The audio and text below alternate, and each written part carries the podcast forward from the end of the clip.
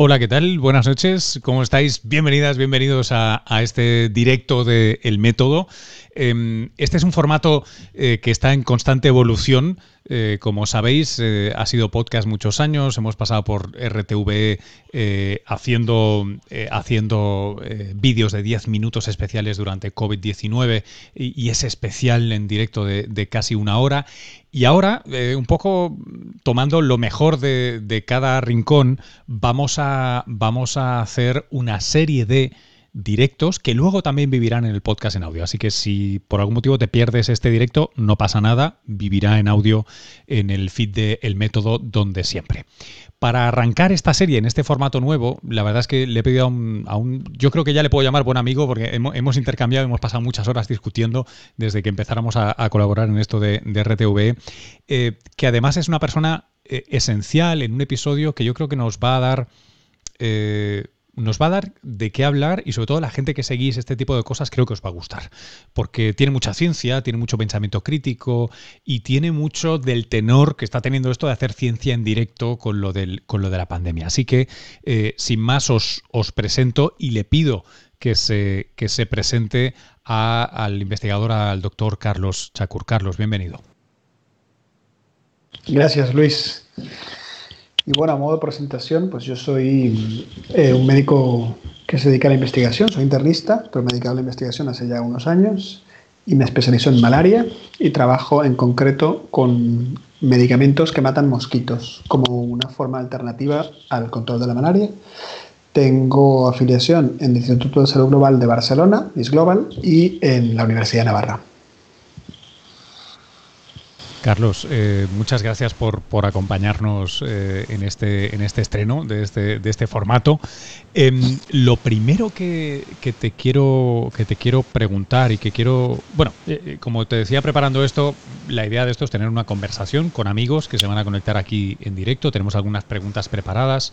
Em, pero sí que yo creo que este episodio para mí es la primera vez que yo vivo algo así. tú me avisaste al principio de que algo sucedía eh, primero con la ivermectina, después con la hidroxicloroquina y el lío ha sido monumental. Tanto que yo creo que es difícil para aquellos que lleguen ahora mismo saber eh, el, volumen de todo esto. Yo quisiera empezar por porque nos ayudes a sentar unas bases y luego vamos desilvanando la historia si te parece. Y, sería así. Eh, primero, ¿qué, ¿qué es y de qué conocemos, de qué conoces tú la cloroquina o la hidroxicloroquina? Entonces, este es un medicamento eh, relativamente viejo que se usa para la malaria hace muchos años. Para un tipo de malaria que es el Plasmodium vivax, eh, ya se hizo resistente el parásito en, los 60 o incluso en los 50. Eh, y la, la cloroquina, que es una versión menos refinada de la hidroxicloroquina, que es la que se usa para la malaria, em, ha caído en desuso para ese tipo de parásitos de, la malaria. Luego hay un segundo tipo de, parásito, que es el Plasmodium vivax, em, para el cual se sigue usando y se usa con mucho éxito la hidroxicloroquina ¿eh? o la cloroquina. También se usa como un inmunomodulador para algunos pacientes con enfermedades reumáticas. Em, más o menos esos son sus usos ah, hoy en día. ¿eh? Y esto yo creo que para, mí ciertamente y para muchísima gente salta a la palestra, se hace conocido por eh, COVID-19, ¿no? Porque se empieza a proponer, sobre todo, creo recordar que empieza en Francia, la idea de que la hidroxicloroquina parecía que iba a ser la leche, se sube a ese tren el presidente de los Estados Unidos, Donald J. Trump, y, bueno, y estalla eh, la expectación, que, no sé tú en aquel momento cuando ves aquello, ¿cuál es tu primera impresión? Esto sé que es una pregunta muy poco científica, pero sí me gustaría saber cómo tomas eh, ese, interés por esta sustancia. Bueno, yo creo que hay que, hay que dar un paso, un paso atrás, comienza de antes. ¿eh? Esto ya con el SARS-1 ya se había usado alguna vez y tenía cierto efecto. Luego los chinos en enero ya incluyen la hidroxicloroquina en su guía terapéutica nacional.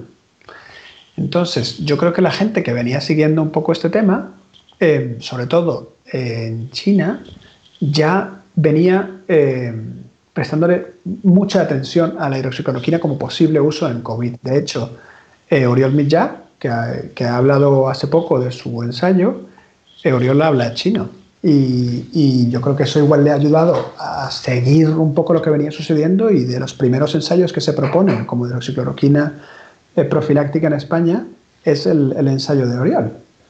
Em, yo creo que se venía siguiendo esto, ¿no? Pero sí, luego, en efecto, em, muy pronto en la pandemia, en, a principios de marzo, sale eh, del grupo de Didier Raoult de Francia, sale un paper eh, eh, él da una rueda de prensa con 24 pacientes en los que había aleatorizado supuestamente hidroxicloroquina y acitromicina y demostraba un impacto muy importante en la carga viral en vías respiratorias a los 7 días.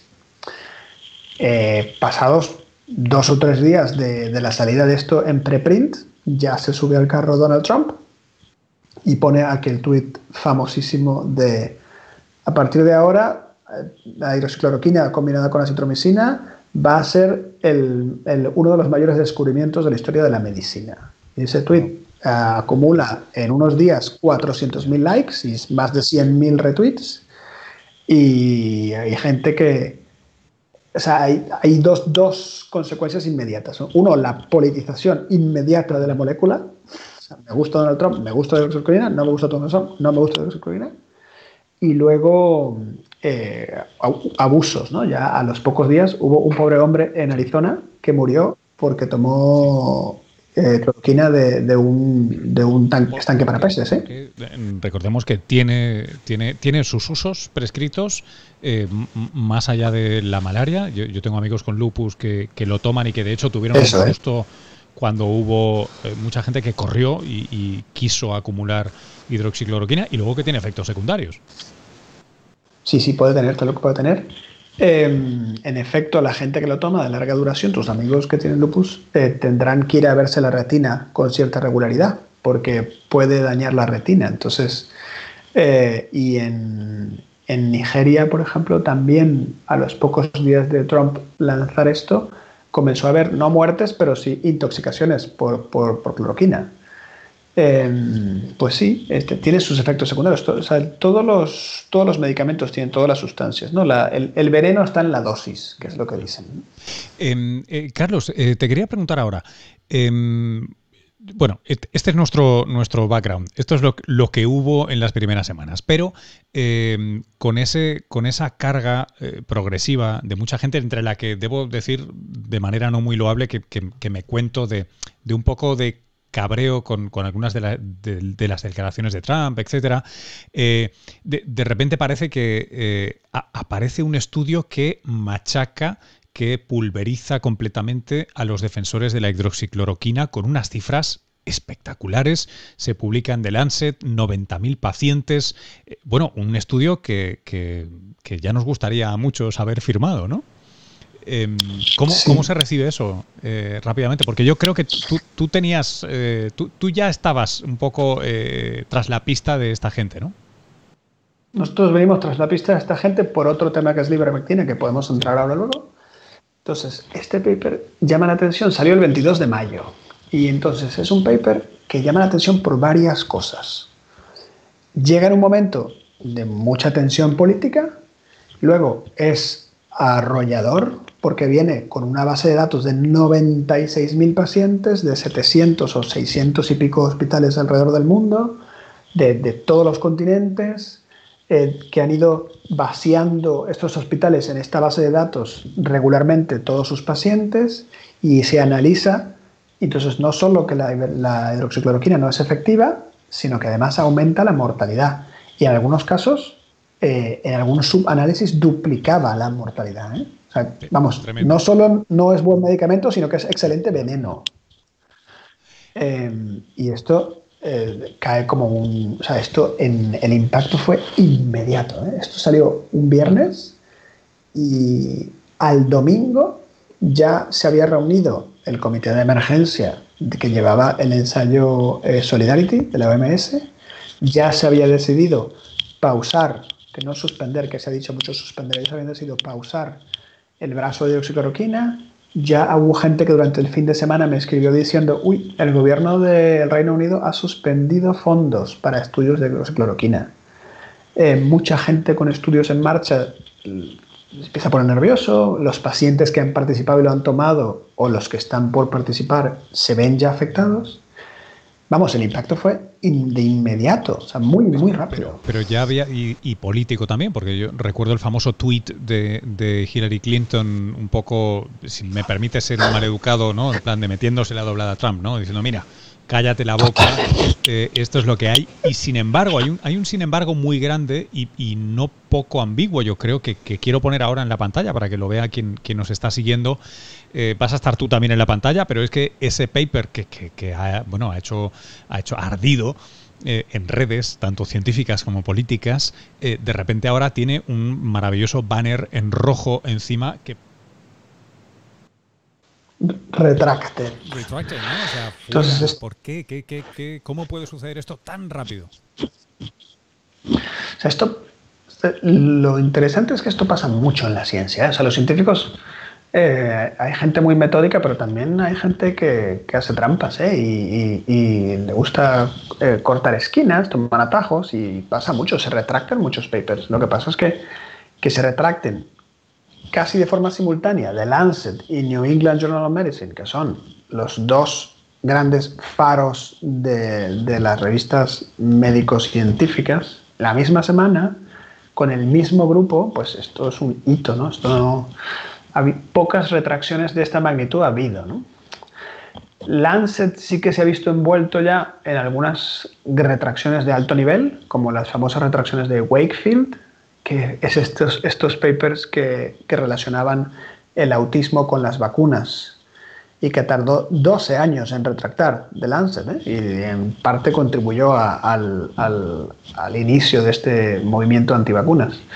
Entonces, em, pues este paper en, en, efecto sale el 22 de mayo con, con numerosos eh, puntos que llamaban la atención por incongruencias. Y, em, decíamos antes que tú ya estabas en la pista de, esta gente porque, eh, bueno, hay, no son incongruencias en el paper, sino muchas cosas que, casi van a aparecer. Yo, cuando me lo contabas por primera vez, antes de que se hiciera público todo esto, a mí me venía a la mente esta serie documental que tan popular se ha hecho en los meses de confinamiento de Tiger King, ¿no? Porque tiene ese punto rocambolesco y, loco, algunos de los aspectos de, esta empresa detrás de la base de datos que soportaba este estudio. Y no quiero ahora que quienes nos estáis viendo penséis que nos estamos volviendo locos técnicos y esto es muy científico. No, no, no, estamos hablando de eh, una gente que ha cometido poco menos que un fraude y que ha tenido consecuencias eh, muy, muy, muy graves, ¿no? Eh, Carlos, ¿cómo, ¿cómo es ahora sí esa pequeña historia detectivesca en la que vais, vais persiguiendo eh, esta base de datos y finalmente eh, veis, eh, no sé si corréis la cortina y veis al mago de Oz, ¿no? Sí, os voy a contar tanto los detalles científicos como los menos científicos. En, abril, yo, antes he comentado que trabajo con, medicamentos que matan mosquitos. Uno de ellos es la ivermectina. Entonces, en abril apareció un preprint, que es un, manuscrito que no ha sido revisado por pares, de estos mismos autores utilizando esta misma base de datos de esta famosa empresa Surgisphere. Y entonces, en este manuscrito hablaban en una primera versión de un efecto de casi un 80% reducción de la mortalidad eh, en pacientes en la UCI, en ventilación mecánica, que reciben una única dosis de ivermectina, que es el medicamento con que yo más trabajo. Entonces, claro, pasan pocas horas y me llega a mí a través de email, WhatsApp, eh, gente que me dice, ¿has visto esto? ¿Has visto esto? Entonces, ese primer preprint llamaba mucho la atención por la magnitud del efecto, porque había en efecto incongruencias. Por ejemplo, hablaban de tres pacientes que habían entrado en su base de datos de África a día 1 de marzo, eh, que venían de África y que habían recibido ivermectina estando en la UCI en ventilación mecánica. Y resulta que había 1 de marzo, en toda África había, según algunas fuentes, dos, según algunas fuentes, tres casos de COVID en toda África. Datos, que no, tienen, eh, eh, ningún sentido. ¿eh? Datos, que... No era posible. No era posible. Luego lo cambiaron por una segunda versión en la que había unos errores de una magnitud pues, pues llamativa. ¿no? De repente decían en el texto del, del paper o del preprint, porque vuelve a ser un preprint, aunque estaba formateado para Llama, ¿eh? que es una revista de muy alto nivel, el formato. Entonces, el primer preprint pone, el segundo, la segunda versión pone que disminuye la mortalidad de pacientes en ventilación mecánica en, en un 70% y que si se usa antes de la ventilación mecánica se disminuye en un 80%.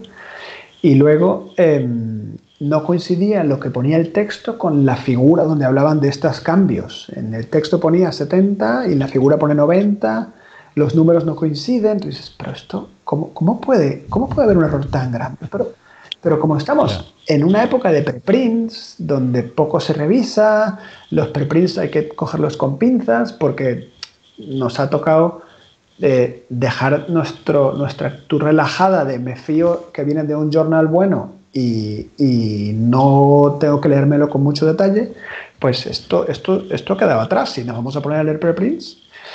Entonces comienza a tomar tracción ese preprint y en muchos sitios lo mencionan, aunque es un preprint, y en Latinoamérica sobre todo, comienzan a, darle cada vez más importancia y mucha gente comienza a usar la ivermectina para, para el COVID, porque es un medicamento muy disponible en América Latina, no tanto en otros continentes, pero en América Latina hay muchos fabricantes. Entonces, viendo que esto está pasando, ya les escribimos a los autores a principios de mayo. Hablé yo con Joe Brew, que es un buen amigo mío, que analiza datos muy bien, y, en pocas horas decidimos escribir a los autores porque Joe encontró más problemas con estos papers. Entonces les escribimos, nos respondió el autor de Harvard diciendo, em, pues mira, justamente por este, por este diferencia, por este, este impacto tan grande de, la mortalidad, decidimos no publicar porque no, no, parece muy plausible. Y luego nos respondió el otro autor, que es el dueño de la base de datos, y la verdad es que no respondía para nada a lo que le estábamos preguntando. Más bien trataba como de quedarse con nosotros, oye, qué interesante lo que hacéis, cómo podemos colaborar.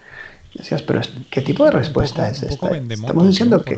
Es que el arquetipo es bastante tremendo por las cosas que ha aprendido de este señor de vender, vender, vender. Lo has clavado. Lo has clavado. Eso es, un poco vendemoto. Entonces, pues mira, ahí quedó esto. Además, en una época eh, eh, muy convulsa, estábamos poniendo en marcha nuestro ensayo clínico. Dijimos, bueno, mira, no vamos a perseguir a nadie por un preprint. Pues ya que quede allí eh, entonces, claro, cuando sale el paper de Lancet y vemos los mismos autores, dije, espera un momento, vamos a revisar esto. Y, en un fin de semana disecamos y sacamos muchísimos errores, de igual, ¿eh? muy similares. Eh, no solo de este, sino de otro que habían publicado entre medias, no en Lancet, sino en New England Journal of Medicine. Entonces, en el Lancet em, llamaba, por ejemplo, la atención. Hola, hola. ¿Me escuchas? Llamaba, por ejemplo, la atención el, número de pacientes en África. En la tabla S1, que es una tabla que está en los suplementos, pone que habían, em, había 4.402 eh, pacientes eh, que habían ellos eh, conseguido incluir en su base de datos de África a día la, la, estamos mostrando, ¿eh? se, puede, se puede ver ahora en, en, pantalla. Vale, pues a día 15 de abril en África había unos 15.000 casos, en toda África. Entonces ellos están diciendo que a día 15 de abril, de esos 15.000 casos, 4.400, o sea, casi un 30%, estaba ingresado en el hospital, que de, de eso basta. Entonces, claro, ¿cuál es la tasa de, de, de hospitalización en Sudáfrica, que es el país más afectado del continente? Pues el 5%. Entonces, no me cuadra, no me cuadra que en el, la tasa de hospitalización sea 5% y ellos tengan un 30% de pacientes registrados e ingresados en el hospital. Tampoco cuadraban los datos de Australia. Y luego había cosas que ya no son de números, pero, oye, em, todos conocemos la protección de datos y, lo difícil que es eh, transferir datos, eh, lo mucho que se cuida la privacidad. Y entonces esta gente eh, resulta que una pequeña empresa de Chicago tiene, ha suscrito contratos con 1.200 hospitales en el mundo que le dan los datos de todos sus pacientes de forma periódica, incluso los datos económicos, todo. Cuando aquí, vamos, el tráfico no te tira fotos de frente para que no salga tu cara. Sí, sí, sí. sí. Eh, difícil de creer, vamos a dejarlo ahí. Eh, muy llamativo. Y luego ponen también que no necesita, que estos análisis y, est y estas transferencias de datos no necesitan aprobación ética, que los comités dicen que está exento de ética. Entonces, llamaba mucho la atención. Tenemos también en una captura ahora que, creo que podréis ver en un, en un, segundo porque es realmente tremendo. Eh, en fin, todo, todo es sospechoso. Entonces nosotros, eh, ya es el lunes, esto salió el 22, nosotros, el lunes 25 Joe y yo, que habíamos estado trabajando, hablamos con Alberto García Basteiro, que es amigo nuestro también del, instituto, y le dijimos, oye, Alberto, ¿estamos locos? Por favor, ayúdanos. Es que, es que no puede ser. Alberto es editor de varias revistas, ¿eh? Entonces le dijimos, oye, ¿esto es verdad o es que estamos Joe y yo a por uvas? Y, mm, y Alberto, pues también decía, oye, no, esto no cuadra. Y entonces empezamos a ver, ya ese, el martes ya escribimos una primera carta a Lancet. Em, al miércoles. Estas cartas suelen tardar semanas en, que el editor las coge, las revisa, las envía a los autores, los autores contestan, entonces eso a, los meses igual está publicado. Viendo lo que veíamos, que era como una, un tsunami enorme que venía así en cámara lenta, el miércoles le llamamos por teléfono a una editora que yo conozco. Le dijimos, oye, em, esto no es la típica carta de no estoy de acuerdo con los métodos estadísticos. No, no, es que nos estamos planteando consecuencias mucho más grandes y esto está siendo, teniendo mucho impacto en medios. Por favor, ¿qué vais a hacer? Y nos dijeron, vale, gracias, hemos hablado con los autores. Al día siguiente ya comienza a circular em, una carta de 100 personas abierta ya y ya sale un primer artículo en The Guardian. Nosotros habíamos tenido un debate interno que luego, bueno, no, no nos hemos arrepentido, ¿eh? pero, pero un debate interno ético, ¿no? De, bueno, ¿Qué hacemos? ¿Vamos por el camino regular de carta privada al editor, oye, ten cuidado porque esto no está bien? ¿O eh, hacemos público esto y levantamos un escándalo? Y hubo gente que nos aconsejó y nos dijo, mira, hay mucha desinformación, mucho preprint, hay muchos fake news, por favor, eh, no contribuyamos. Y entonces decidimos ir por el camino regular. Pero fíjate que, que, que, realmente yo creo que lo que puso más movimiento a esto fue esta carta abierta. ¿eh? Hombre, los medios ha sido lo que ha destapado. ¿eh? o sea, las cartas al editor pues son muy polite y son muy discretas y yo creo que también ellos juegan un poco con eso. ¿eh? Ellos juegan, mándame tu carta eh, de forma discreta y luego yo te la publico. Y eso a ti te da eh, también una publicación, además en una revista buena. no hagamos esto muy público, es una forma muy discreta, ¿no? De esto queda entre nosotros. Es un poco los hijos buenos de Noé.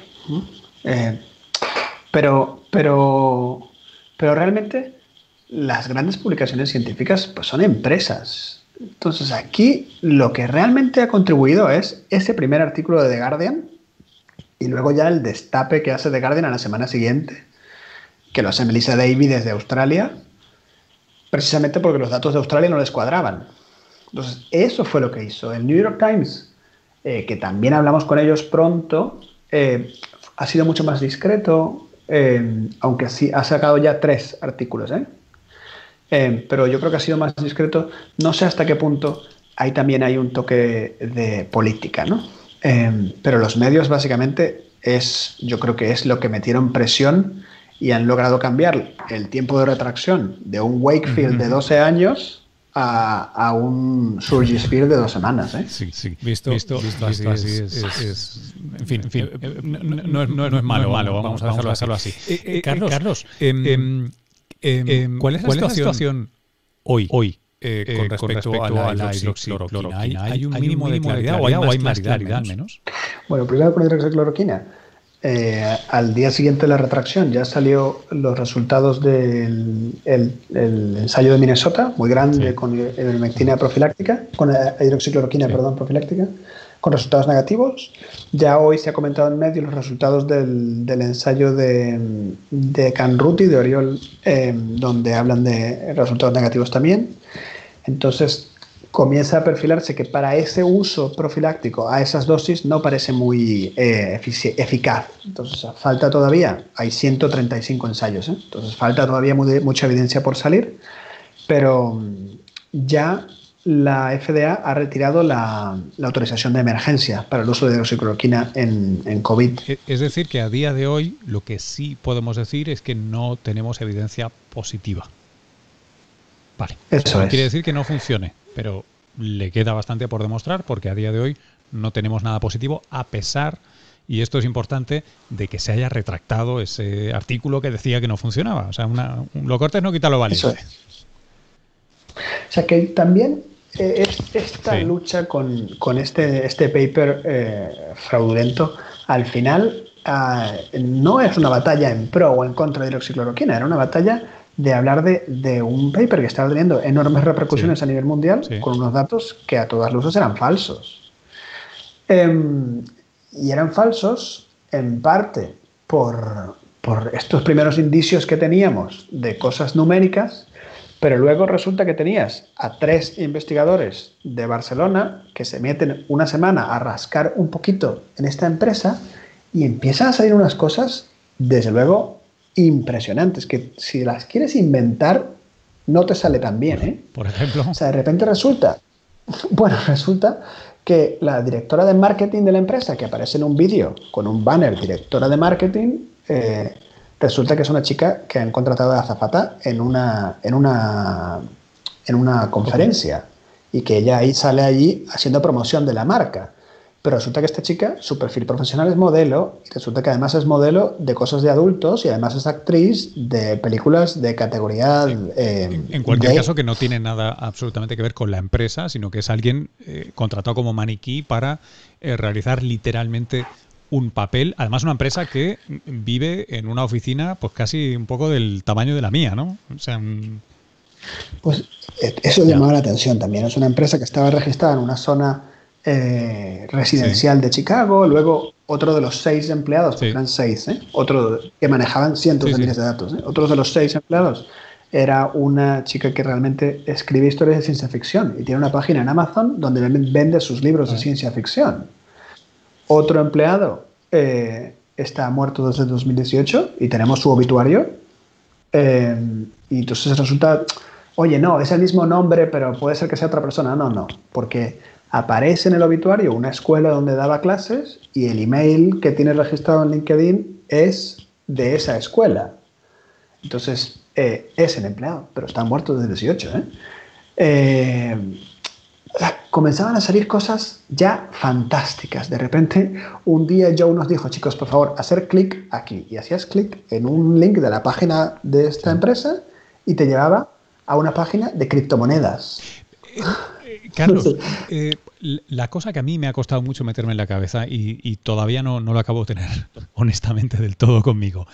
Eh, ¿cómo, es posible eh, ya, ya no colársela de Lancet? Porque claramente esto es ciencia express y sobre todo tenía un sello de aprobación de mucho, de mucho prestigio, ¿no? Y es que había un tipo muy importante del sistema Harvard que estaba poniendo ahí, estaba firmando de primero y eso, bueno, pues muchas veces es un, es un atajo, ¿no? Para asumir legitimidad. Pero, eh, ¿cómo, ¿cómo este tipo participa en esto o se deja participar en esto? Pues mira, luego ha salido y ha dicho, uno de los autores lo ha dicho públicamente en redes sociales, que él, el Patel, que es el que lo ha dicho, es eh, otro cirujano vascular, está emparentado por matrimonio con el dueño de la empresa Surgisphere, que también es uno de los autores, que se llama Desai. Los, tres, y que a la boda, y también él lo ha dicho, a la boda vino, vino mucha gente del hospital de Woman Brigham, que es este hospital de Harvard, donde deja caer, o, sea, o, deja, o permite inferir que fue en la boda donde vino este director de cirugía vascular de Harvard y él le presentó a el dueño de, la, base de datos. Eh, también ha dicho que la historia no ha terminado y que ya la contará, ¿eh? pero está claro que en esa boda eh, estos tres personas se conocen y, y, comienza una relación que termina en esto. Bueno, es, un episodio eh, realmente, realmente tremendo. Eh, Carlos, nos quedan apenas 10 minutos y yo quería eh, tocar otro tema que, creo que no hemos tocado, que es, ¿tú, crees que esto tiene consecuencias para los que os dedicáis a investigar y, sobre todo para la confianza o cómo, cómo le dais datos, cómo habláis con, gente ahora que os tiene que escuchar y confiar en vosotros cuando, eh, ostras, eh, parece sálvame esto con, perdón, eh, pero... Sí, esto hay que, hay que replantearse bastantes cosas del sistema de diseminación de, conocimiento científico. Em, tenemos muchos vicios que hay que replantear y, y tenemos que tomar acciones, yo creo que individuales y luego acciones conectivas. O sea, yo individualmente ya he tomado una decisión y ya he hecho lo primero, que es de ahora en adelante, cada vez que revise un paper, le voy a firmar con mi nombre, mi apellido y mi afiliación. Esta revisión la ha hecho Carlos Chacur. Y que no es una cosa fácil de hacer, porque si la revisión es negativa, te ganas enemigos. Pero, pero, hombre, tenemos que tener, ser dueño de lo que escribimos. Y, y estos revisores, imagínate los pobres cinco revisores de este paper de Lancet siguen anónimos, ¿eh? pero imagínate eh, ser copartícipe de esto. Yo, al título personal, eso. Y luego, a título eh, colectivo, yo creo que hay que plantearse cosas. Somos una industria en que el consumidor, que es el científico, genera el producto y lo entrega de forma gratuita al vendedor, que es la revista. Luego, el consumidor otra vez, que son los científicos, en su labor de editores asociados, manejan el producto. También el consumidor, que son los mismos científicos, en su labor de revisores, hacen el control de calidad del producto, se lo devuelven a la revista, que es el vendedor, y luego se lo compran. O sea, yo te lo entrego gratis, te lo trabajo y luego te lo compro. Sí, es, un sistema complejo. Esto hay que, esto hay que replantearse esto, ¿no? Porque al final son empresas y Elsevier, que es de los grandes editoriales, hombre, eh, reporta ganancias de, un 40%. ¿tú, crees que, que, este episodio va a alimentar una discusión que lleva ya años, por cierto, inflamándose, que es la de pues tal vez la ciencia que se paga con fondos públicos debe ser open science, eh, tal vez hay que ver si necesitamos otro sistema de evaluar la calidad de una publicación, porque a fin de cuentas también es cierto que, y la gente que no sea igual de ciencia y esté viendo esto, es saber que además se habla de cantidades considerables para publicar un paper. Tiende a ser una cosa cara, sobre todo si estás en una revista de alto impacto. Y luego, en, el otro extremo de la, de la distribución, hay eh, revistas que por dos perras eh, te publican para que estés indexado y publicado y son básicamente eh, mentira, ¿no? es, un, es un lío. Nos escribe, de hecho, aquí eh, en, en, Instagram que, que en la Complus se plantean plantarse eh, con, este, con este sistema y es que supongo que estáis muchos crecientemente cabreados. Sí, fíjate, eh, PLOS, que es un gran eh, editorial abierto de los, de, los, de los pioneros del acceso, del Open Access, ha estado sutilmente machacando toda esta semana en sus emails eh, oye, nosotros hacemos revisiones eh, abiertas, 25 eh, o 30% de nuestras revisiones firman con su nombre, o sea, dejando caer un poco que, ellos vienen haciendo cambios. ¿Por qué es mejor y por qué es peor la revisión con nombre? Entonces, peor, empezando por lo último, peor puede ser porque se ha visto que, puede cambiar los resultados de la revisión. Si yo tengo que firmar con mi nombre, es posible que tienda más a aceptar que a rechazar y es posible que, que, sea eso que cambie los resultados ¿no? del proceso. Eh, ¿Por qué es mejor? Porque te lo tomas más en serio, porque eres dueño de lo que escribes, porque se le da valor a un trabajo que monetariamente incluso tiene valor, em, porque quizás te hace ser más respetuoso. Los revisores a veces el chiste eh, la figura chistosa eh, entre ciencia de ese revisor número 2 eh, que, suele ser el tío duro que te machaca, que dices, esta es la peor porquería que he leído en mi vida y te llega eso por escrito.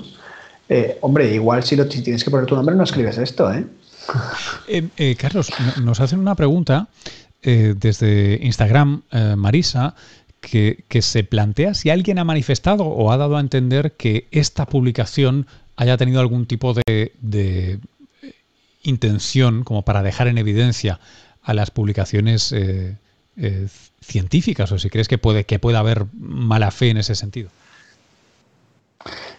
O buena fe, esto se ha hecho de buena fe también. ¿eh? Hace unos años, em, desde Nature, hubo un grupo que quería desenmascarar algunos de estos journals depredadores que tú comentabas antes y escribió un paper que no tenía ni pies ni cabeza.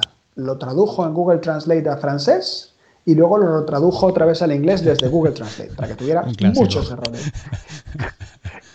y, lo, envió a 300 revistas, ¿eh? Y se lo aceptaron 200 y pico. Sí, es un, es un negocio. Eh, para dejarles en evidencia. Y entonces, eh, yo no creo que haya sido la intención de estos autores de Surgisphere. ¿eh? Yo creo que aquí realmente lo que ha habido detrás es una persona o un grupo eh, con, intención de, notoriedad o con búsqueda de notoriedad que les ha llevado a esto. Yo no sé, este señor de Harvard, no sé qué tanto eh, sea culpable, entre comillas. Eh, lo que está claro es que la empresa, desde luego, está metida hasta el fondo.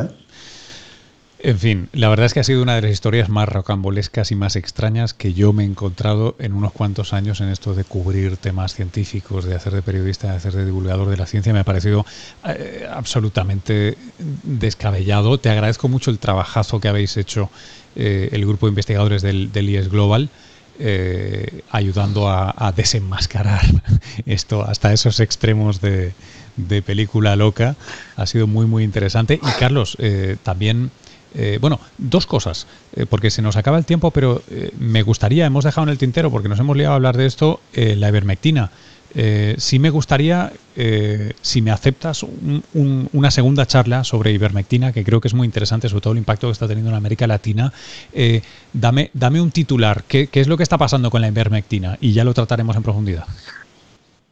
Pues con ivermectina ha pasado una cosa similar a la hidroxicloroquina, y es que em, in vitro, en un estudio en Australia, se demostró que eh, inhibía la replicación viral, claro, a unas concentraciones altísimas, que no son fáciles de alcanzar en vivo.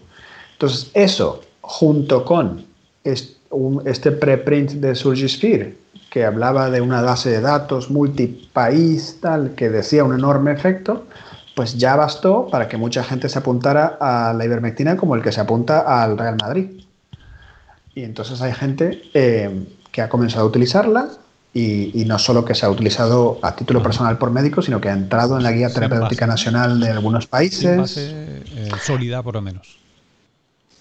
Pero ojo que, puede tener riesgos. Es verdad que es un medicamento muy ah. seguro, ¿vale? La ivermectina. Yo trabajo con ella hace 12 años y, y se ha usado en 2.700 millones de personas pero hay que tener cuidado porque es muy buen desparasitante y todos sabemos que los helmintos intestinales afectan la forma en que nuestro sistema inmune responde a ciertas infecciones. Esto es un poco lío para los que nos estáis escuchando si no estáis en el, en pero los parásitos rebajan tu sistema inmune para poder vivir dentro tuyo.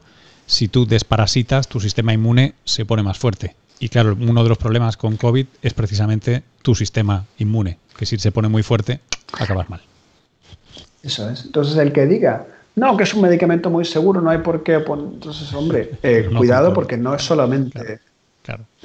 Carlos, eh, de verdad, eh, te, invito a que volvamos, por favor, a, hablar un poquito más en profundidad de, de, ivermectina y lo que se está sabiendo y ojalá si hay algún progreso en América Latina y, están un poco deshaciendo este uso tan, tan bueno, tan, precipitado tal vez que han, hecho de eso. Y quiero sobre todo darte las gracias eh, a ti y a todo el equipo de IAS Global por el currazo que estáis haciendo, porque eh, es, es, espectacular, de verdad. Los que nos dedicamos a esto os lo agradecemos muchísimo.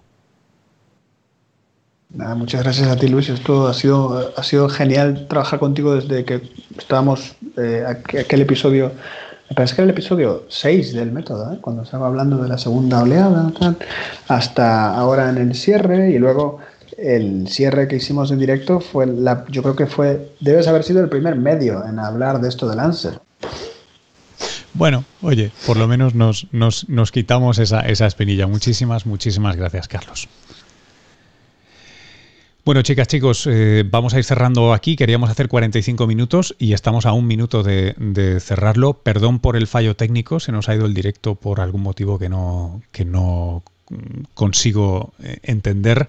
Em, Avisaros que estos directos es muy probable, sé que hay bastantes que os conectáis en, Instagram, pero es muy probable que los llevemos a Twitter preferencialmente porque es más estable, es más estable que, que, Instagram y sobre todo si los veis en Twitter los veréis en horizontal y se ve más bonita la composición que me la he currado de verdad, echadle, echadle un ojo. Muchas gracias por haber visto esto. También lo podréis escuchar, si queréis, en la versión de podcast de audio en el método. Todas mis cosas las podéis encontrar en mi Twitter o mi Instagram, eh, siempre sin fallo. Y la última cosa, por cierto. Eh, tenemos un grupo de Telegram que está abierto a todo el mundo, que también estamos compartiendo en redes y que sirve para, si de repente queréis hacer una pregunta, le queríais preguntar algo a Carlos o le queréis preguntar algo sobre ivermectina para la próxima charla o lo que sea, podéis enviar allí vuestra pregunta o comentario en texto, en vídeo o en audio y la pincharemos en los programas y así nos vemos todos. Muchas gracias familia, cuidaos mucho y